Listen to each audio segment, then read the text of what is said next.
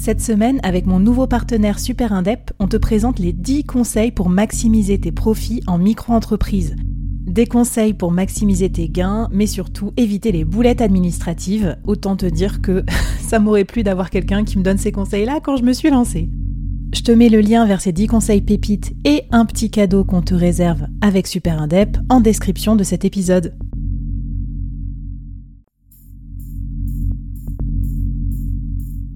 Quoi ressemblerait ton business si tu pouvais être épaulé par les meilleurs experts?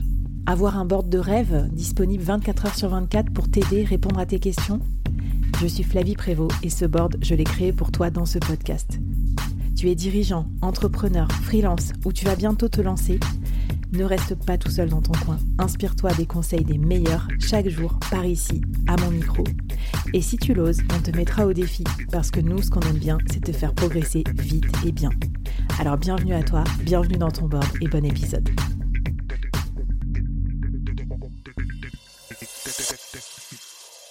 Alors Florian, qu'est-ce qu'il faut anticiper pour euh, l'avenir quand on est micro-entrepreneur parce que je sais pas quand on est salarié on a ça qui nous tombe un peu tout cuit dans le bec quoi retraite prévoyance machin tout ça c'est obligatoire mais en tant qu'entrepreneur est-ce qu'il faut faire des démarches?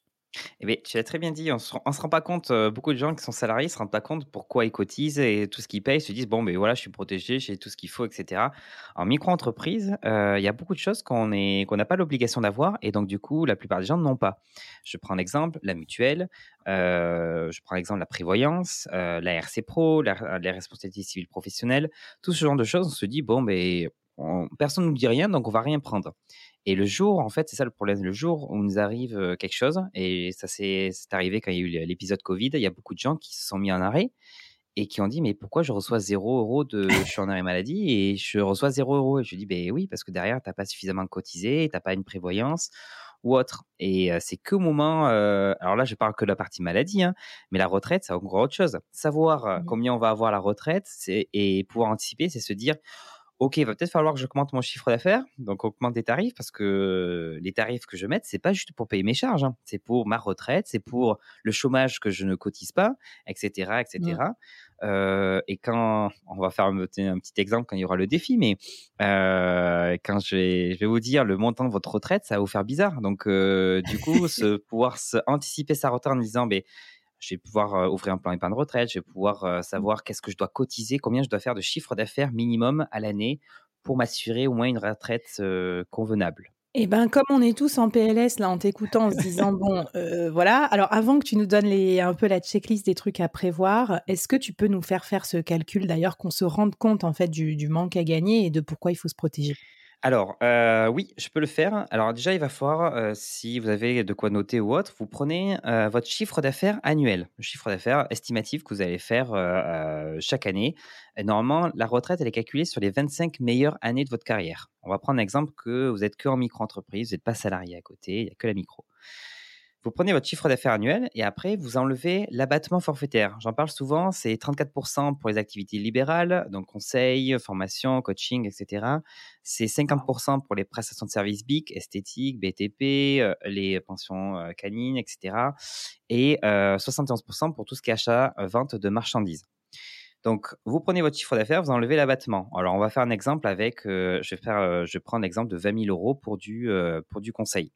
Je prends 20 000 euros et je vais enlever 34% Donc, du coup, je pense que je vais arriver à facilement 13 200. Je fais tellement le, ce calcul. 13 200.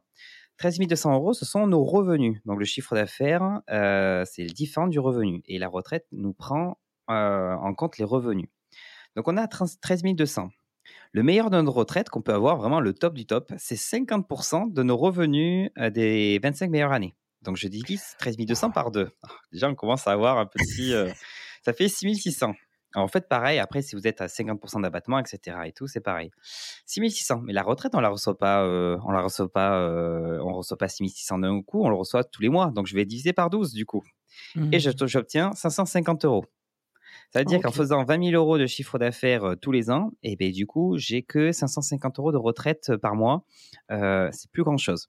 Mmh, et encore, on a la chance en France, on a ce qu'on appelle le minimum contributif. C'est une retraite à, je sais plus, c'était 600, 615 et quelques ou quelque chose comme ça. mais vous vous rendez compte quand même la baisse qu'il peut y avoir. Donc, ça fait plus grand-chose. Et c'est pour ça qu'il faut se dire, soit on se prépare en cotisant sur des produits d'épargne, retraite, ou alors on augmente notre chiffre d'affaires. Mais pour ceux qui font 30 000 ou 40 000 ou 50 000 euros, eh ben, on monte que jusqu'à aller 1000 euros de, de, retraite par mois. Ça fait pas mmh. grand-chose alors qu'on gagne 50 000 euros à l'année. Donc, il faut faire les deux, quoi, de toute façon. Exactement. Ça que tu Et le conseil, vraiment, quand on fixe vos tarifs, fixez le tarif pas que pour vos, vos, charges, pour couvrir vos charges, mais pour vous dire, mais je prépare ma retraite parce que quand on est salarié, on ne se rend pas compte. Euh, on dit souvent qu'il y a 45% de charges, etc. et tout au total. En micro-entreprise, on n'en a que 22%. Mais pensez-vous qu'il faut augmenter peut-être votre marge pour pouvoir après, derrière, préparer votre votre retraite, etc.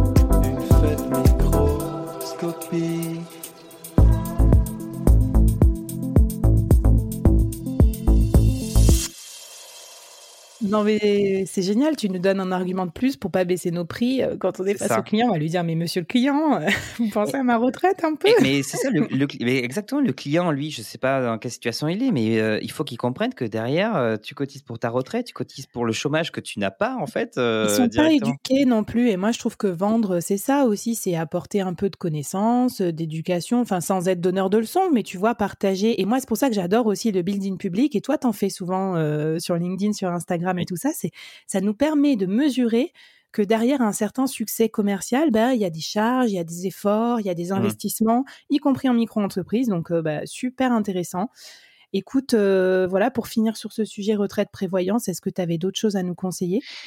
Alors si, j'ai une petite chose que euh, une chose aussi qui peut toucher pas mal de de, de femmes entrepreneurs, c'est la partie maternité. il y a aussi mmh. une petite chose qui arrive souvent, c'est le fait de le congé maternité en, micro-entreprise, il est calqué que, sur le même que les salariés. Le problème, c'est qu'il y a un minimum de chiffre d'affaires à faire. Sinon, en fait, pour, au lieu de recevoir 56 euros par jour, ben, les femmes qui sont entrepreneurs reçoivent que 5 euros par jour. Vous imaginez quand même, pendant votre congé maternité, recevoir que 5 euros par jour, c'est pas grand-chose. Donc ça aussi, il faut quand même se penser qu'il y a un minimum de, euh, de chiffre d'affaires à faire euh, pour pouvoir euh, pallier à ça et recevoir quand même des indemnités journalières décentes pour pouvoir gérer. Et le montant que je, je peux donner, c'est 6 000 euros pour les activités libérales, un minimum à réaliser, j'ai envie de dire.